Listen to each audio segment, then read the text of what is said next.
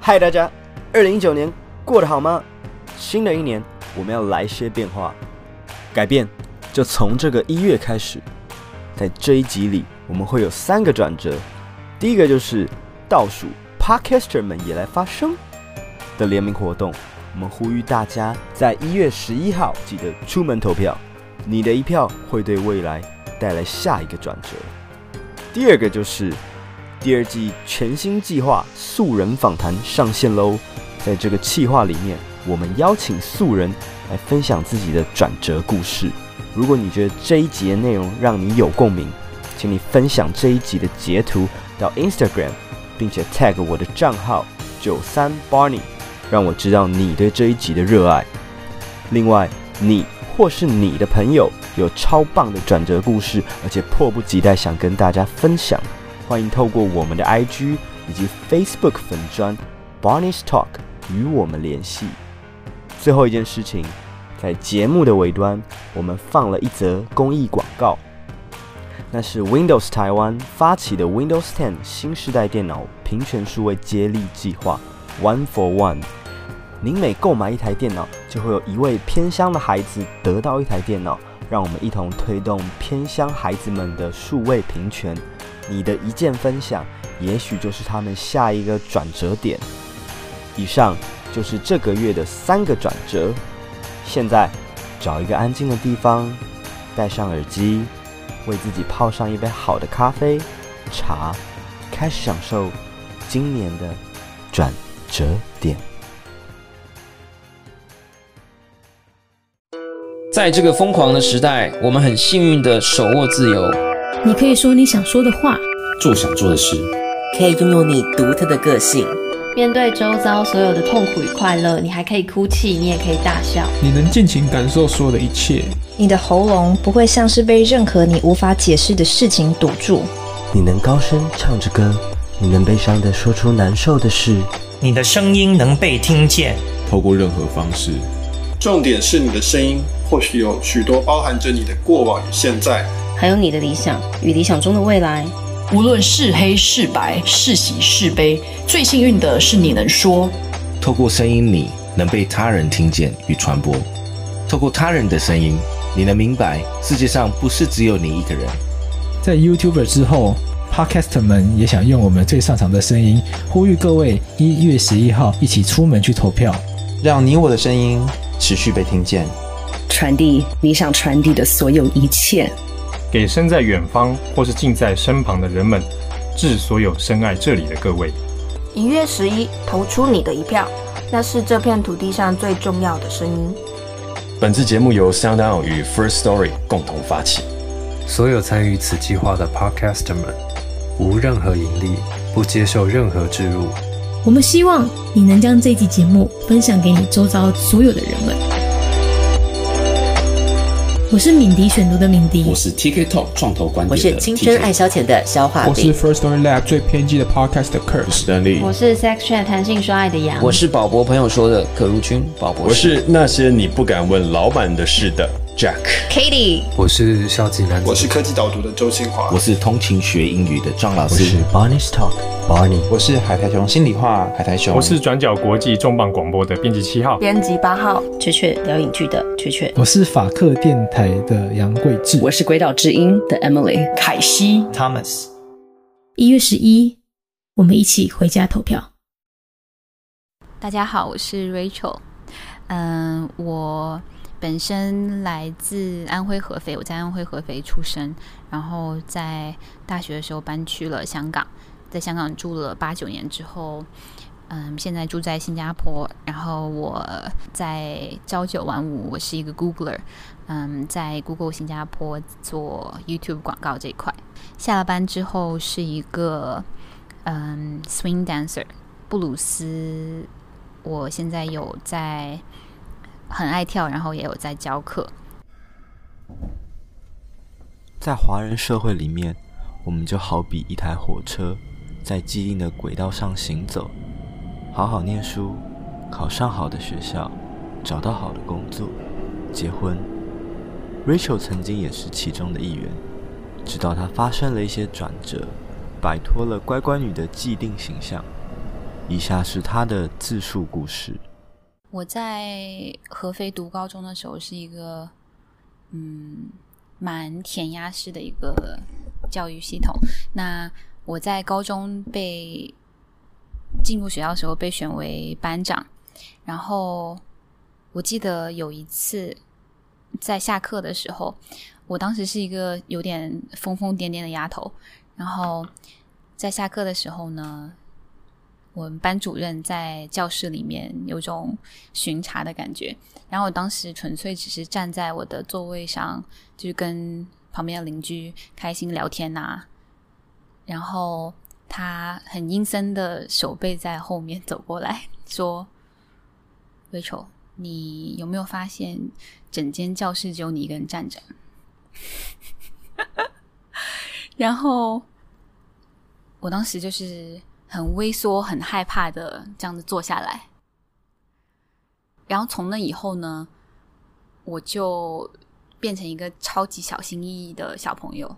因为我是班长，所以我要做起就是这个行为模范带头人。也不知道这个行为模范在哪里，但是 somehow 就是下课的时候，如果所有人都坐着，我不能站着。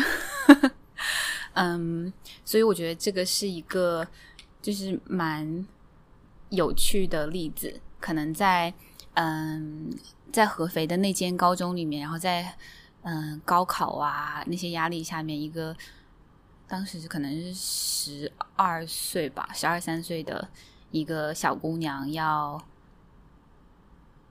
行为被规范的程度，是现在想起来蛮可怕的。嗯，我觉得好像从进入。十二三岁进入初中开始，其实就很少有自由这件事情诶，因为高考是一个非常重要的人生话题，所以你人生的所有每一天的 schedule 都会被高考这件事情，像这件事情为目标，像比如说。我记得我初高中好像完全没有跟爸妈旅游过，然后甚至在春节的时候，就是大家知道春节在中国是有大家聚在电视前看春晚的这个习惯，那我爸呢就会请我 先吃完那个年夜饭，然后再回自己的卧室学习。然后学习完，等那个春晚大概八点多开始放的时候，我才能出来，就是严苛到这样。现在想起来，好像对那个小朋友是蛮残忍的，对。但是当时就很自然的接受了，因为好像如果你要做一个好学生，你要做一个好，就是有一个很有前景的小朋友，你必须要这样做，没有其他选择。比如说在早恋这件事情上。早恋是一个很神奇的 term，因为你就是十几岁青春的时候跟谁谈恋爱，为什么会跟任何其他人有关系？除了跟你们两个人之外，但是，嗯，所有在大学之前的恋爱都会被标签成早恋。那我觉得当时的我也是。以自己很乖这件事情为傲的，就是我很擅长，嗯，把自己放进这个乖乖女的框架里面。然后在，其实我在两天前有跟朋有一个朋友聊过这件事情，然后他讲过一句话，让我觉得很在理。他说：“The opposite of belonging is fitting in”，就是。归属感的反义词是，嗯，我要融入。融入的意思就是说，外界有这些这样的准则和期许，然后我把自己放进这些准则和期许里面。我在呃十八岁的时候，嗯，有考进香港大学，然后就第一次搬离家。然后在搬离家之后，虽然说。没有爸爸妈妈那么严苛的掌控，但是我觉得我自己的价值观也是一直受到嗯、这样的教育影响的。像我就会觉得说，我不管怎么样，一定要全班前三或者前十怎么样。但是我也不知道我为什么要 全班前十，就是我不明白我为什么一定要这么厉害，但是我一定要超级厉害这样子。嗯，然后我当时在学业上给自己定的目标就是 First Class Honor，嗯，好像是港大的百分之前百分之十成绩的学生，然后最后也是有拿到。那但是付出的代价就是我整个大学。嗯，港大当时是三年，整个三年当中呢，很少有特别丰富的社交生活，就是每天就把自己关在图书馆里面。然后，虽然说我其实学的科目是确实是我热爱的，我当时学的是艺术史和比较文学，嗯，但是基本上是不让自己。浪费浪费带那个双引号，浪费太多时间在学业之外的，那也不算是就是在大学四年的生活，也是带着这一种精英主义的压力的。自己身边的朋友也其实我自己有点缩在内地生的圈子里面，然后也没有嗯努力的去向外扩展，所以虽然说高中的。爸妈妈的严管和老师的严管不在了，但是我自己对自己要求还是一样的。好像，嗯，当时在我的世界里面，一个成功的约会的模式，或者是结婚的模式，就是你跟，嗯，这是一个很神奇的期望，就是爸爸妈妈呢希望你在。大学之前完全不跟男生讲话，但是在大学之中突然之间 找到了自己的人生伴侣，然后灵魂伴侣，然后在大学结束的时候就可以差不多往那个订婚的方向走。现在想着也是觉得蛮好笑，嗯，然后我三炮有成功做到，嗯，其中一部分就是我在大学三四年间都有很稳定的一个男朋友。然后当时，呃，我们也是彼此最好的朋友，然后非常相爱。两家父母也是希望我们往订婚的那个方向走。那我们在，嗯，可能在二十二、二十三岁的时候初入社会，然后我们有决定一起同居，然后一起住的过程当中呢，我就觉得这个二十二、二十三岁的小朋友带着这一个我们俩要。嗯，承担彼此作为人生伴侣的承诺，然后要嗯满足对方的期许，这个压力实在是太大了。包括说，我每天当你一起住的时候，然后当你往订婚的这个方向走的时候，其实你每一个细小的决定都是两个人的决定。包括说我明天闹钟设几点，其实都会影响到对方。对。我自己都没有管好自己的时候，然后不知道自己人生要往哪走的时候，其实这个事情是很 overwhelming 的。对，所以我觉得最后我们俩也是，嗯，矛盾到达一个点之后，觉得实在是太辛苦了。嗯，当时在分手的那段时间，其实是刚好我拿到 Google 的 offer，有种就是整个。如果人生是一个房子，有一种整个房子被那个推倒重建的过程。在我自己下班的这一块私人生活，因为当时我觉得，当一个人是你，就十八岁到二十二岁，就是这种人格建立最关键时期的最重要的一个人的时候，其实他对你的影响是很大的。然后。我可能觉得他是当时他是这个世界上最了解我的人，失去这个人是很辛苦的，因为我甚至跟每一个人类的嗯互动，我都会让我想到他，因为我觉得这些人都不懂我，只有他懂我。嗯，我下班之后就有点进入到一个非常 anti-social，就是完全不想见人的一个状态。然后就常常关在房间里面哭，嗯，在自己本身的那个内地生的圈子里面，其实我也觉得，嗯，会辛苦，因为大家会觉得我们俩是模范情侣啊，什么什么的，然后很稳定啊，之类之类的。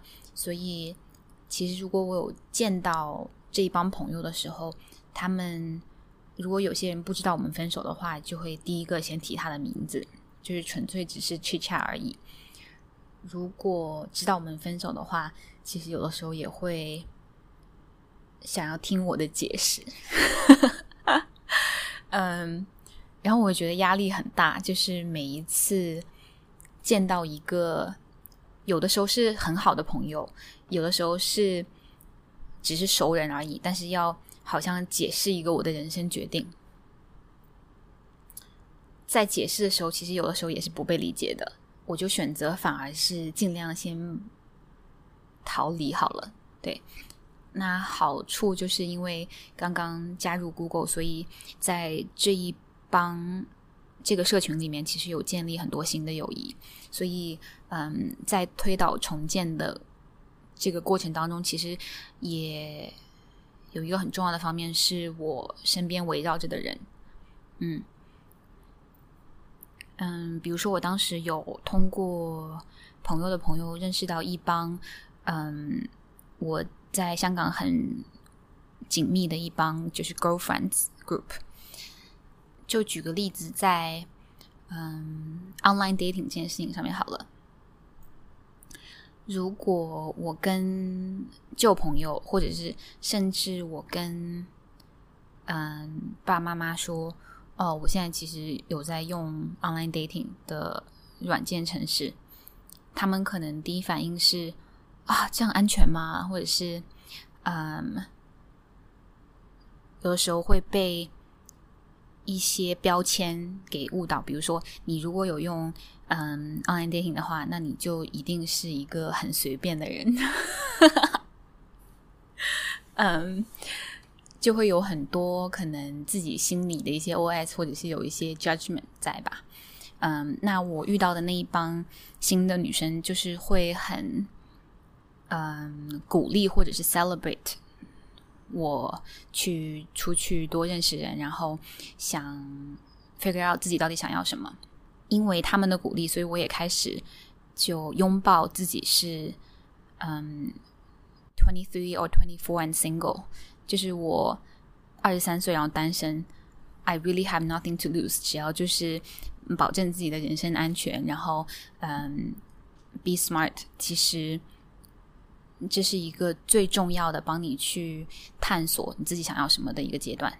嗯，然后我觉得在嗯，我刚才在跟 Barney 聊这件事情，我觉得很神奇，因为我们聊的很多东西。这个概念好像没有中文的同义词。嗯，在比如说，大家觉得在约会里面有很严格的两类人，一类人就是你是到处睡的 playboy 或者是 playgirl。嗯，另外一类人呢，就是虽然我才二十三岁，但是我准备好要结婚了。就是一个很神奇的事情，就人生才过了四分之一，然后已经知道自己接下来六十年或者 or even more 要跟自己陪伴一生的伴侣是谁。那有些人就是嗯很幸运，或者是嗯很成熟，确实有遇到这样的人。可是这样的期望放在每个人身上，其实是嗯很 ridiculous，it's really ridiculous。在两周前，我在美国出差，然后留下来跳舞。然后我当时跟跟我的一个朋友，他是一个很可爱的人，Christy J。我们聊天的时候，他有跟我说一个词，让我觉得很有意思。他说：“嗯，We can all be slutty and kind，就是你不一定要嗯随便睡，然后在随便睡的过程当中，对每个人都很差。然后如果你对人抱着善意，然后你带着关怀，希望。”确保所有人都不受伤害的话，大家就会对你有嗯、感情的寄托，然后希望跟你结婚。嗯，或者是你就完全不会到处约会，你就一定是认嗯、认识到了任何一个人，就会往一个严肃的婚姻的道路走。其实这是一个嗯 spectrum 的中文是什么？这是一个轴，就是可能我们刚才说的这两类人是在这个轴的左右两端，但是每一个人都是可以选择自己往轴的左边或轴的右边去倾向的。那嗯，你即使决定说我现在在人生的探索期，然后我想要 date 很多人，很多不一样的人，其实在这个过程当中，你都是可以带着善意，然后不要。嗯，伤害别人，或者是如果你觉得自己这是自己想要的，在任何事情发生之前就给别人嗯管理人家的期望，然后在嗯，或者是如果你觉得这个我们两个人好像没有 work out，你可以在决定要分开的时候给对方足够的时间去处理自己的情绪，然后或者是、呃、当面讲清楚，而不是就是。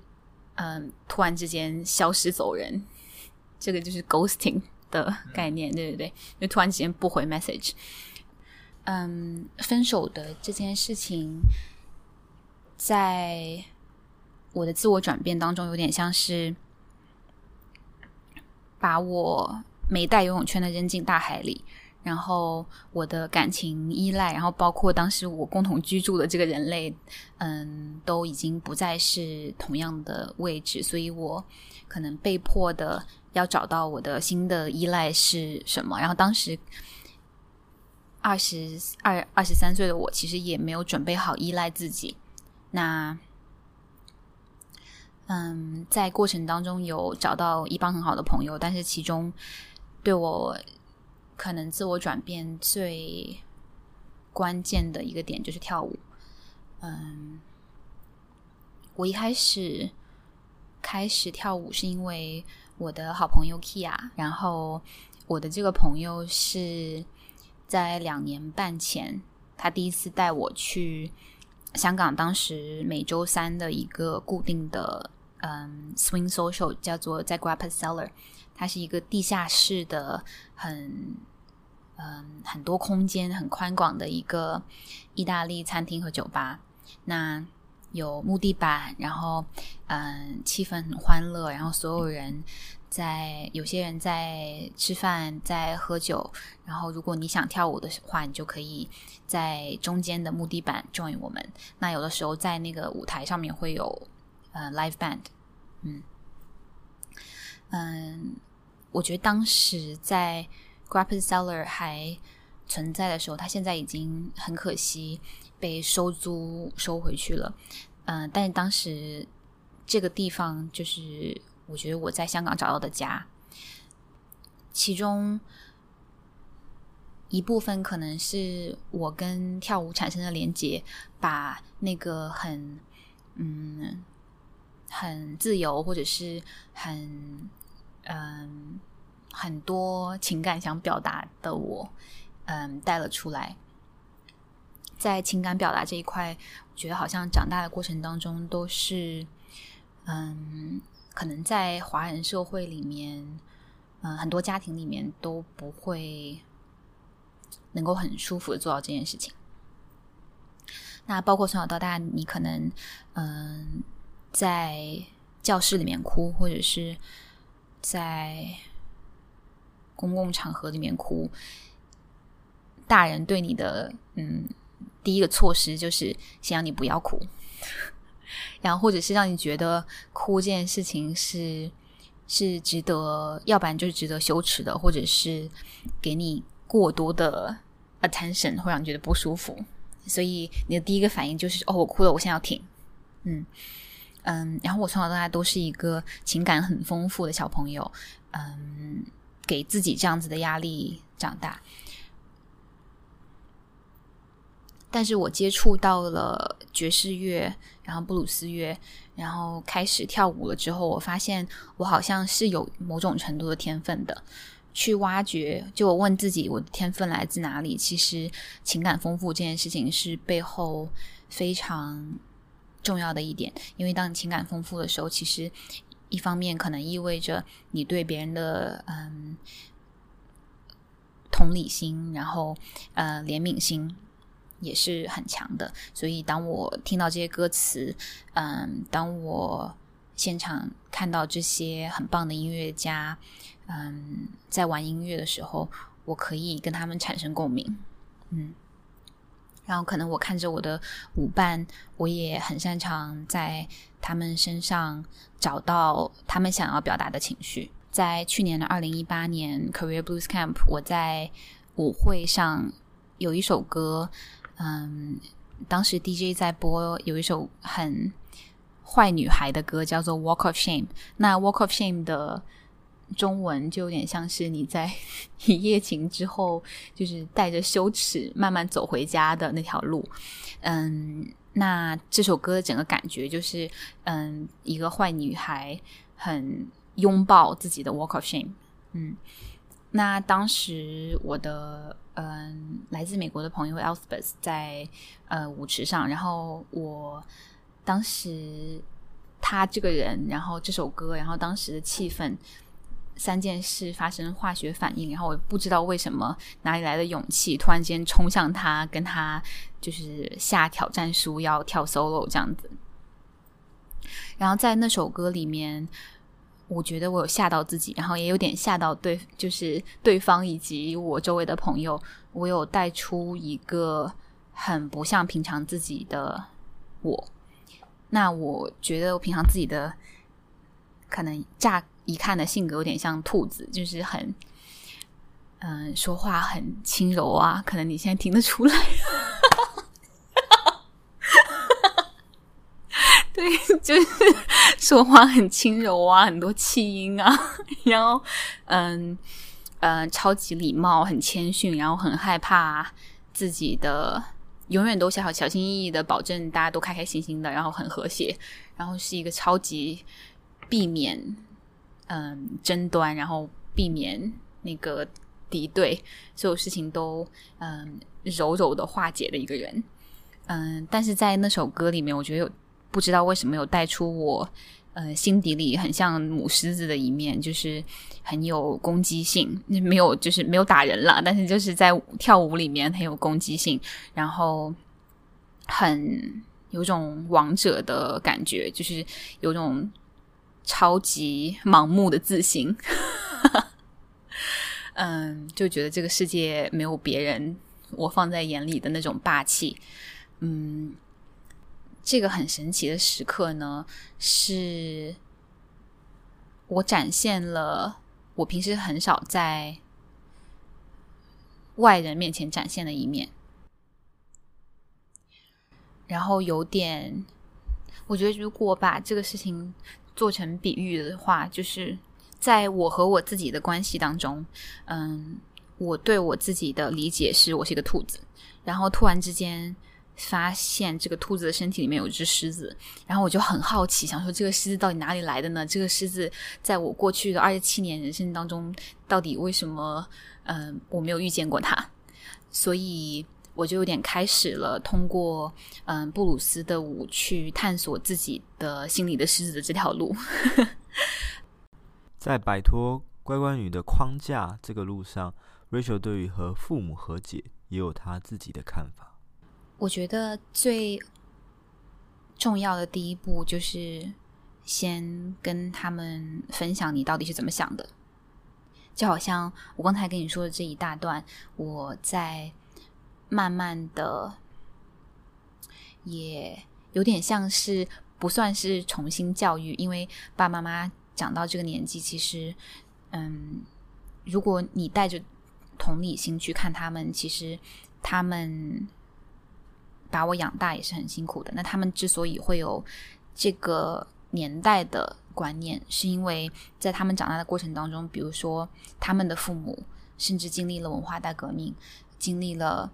呃，没有肉吃，然后嗯，怎么营养的养活自己的小朋友都是问题的这种嗯，需要生存的一些问题。那当你的生存医保的这些问题，嗯，不是医保，温饱，就是当你生存、温饱的这些问题都不能解决的时候，其实你的嗯，很自然的会产生焦虑。所以，在我父母的这个年代，其实当你带着同理、同理心和 empathy 去想的话，他们会有这样子的焦虑，嗯，满出来。倒到我身上，是因为他们生产的过程当中，比如说，如果你到了现现在我快二十八岁了，二十八岁然后还是单身的话，其实是嗯，不仅可能过一个好的生活会有问题，而且他们受到的周围人的嗯 judgments 和压力也是很大的，对。嗯，所以我觉得第一步就是先带着他们也是人类，那他们成长到今天有这样子的想法，是当时的社会环境，嗯，所造成的，然后尽量去了解他们到底经历了什么，而不是带着我自己的价值观往他们身上套。如果我这样做的话，其实难道不是就是我刚才说的？好像，嗯，所有的别别人往我自己身上的价值观套嘛，这是一个很不，嗯，很不有效的沟通。嗯，其实我自己有的时候也会觉得担心或者焦虑，然后我觉得年轻人也很容易担心焦虑，就是想说，哦，我已经多少多少岁了，然后我还不知道我的理想工作是什么。嗯，然后我也不知道我的将来会嫁谁，或者是会不会嫁人。嗯，然后我也不知道我会不会呃一直住在这个我所居住的城市。那这些未知的东西，嗯，是很容易让人恐惧的。嗯，但是同时。我有听过高晓松说的一句话，让我觉得很有共鸣。他说：“三十不惑，三十而立，四十不惑。”嗯，四十不惑的意思不是说你已经知晓和了解了世界上所有的东西，而是你不再因为你不知道而焦虑了。不管这个四十岁的这个 timeline 是不是合理，在你达到一个舒服的。平和的这个状态之前，其实，嗯，这一段路程当中你是很容易慌的，就那种啊，天哪，怎么办？怎么办？就是，嗯，好像所有事情都没有一个方向，然后我昨天的方向跟今天的方向不一样，那种慌。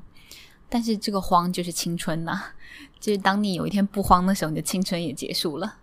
对，这个就是青春的美好。嗯。我自己是希望这个自我探索的路和嗯自我成长的路，即使就是到我八十岁的时候也不会停吧。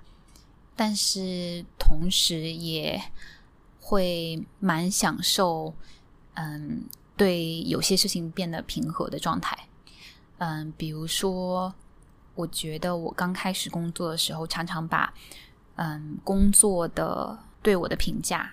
比如说，大家可能年终会有那个叫做什么绩效考核，对，嗯，当我刚开始工作的时候，我常常会把这个绩效考核的结果很紧密的连接到我对我自己的想法，我对我自己整个人的自我评价，这就是一个很神奇的事情。如果老板给我一个甲，嗯，versus 对比老板给我一个乙。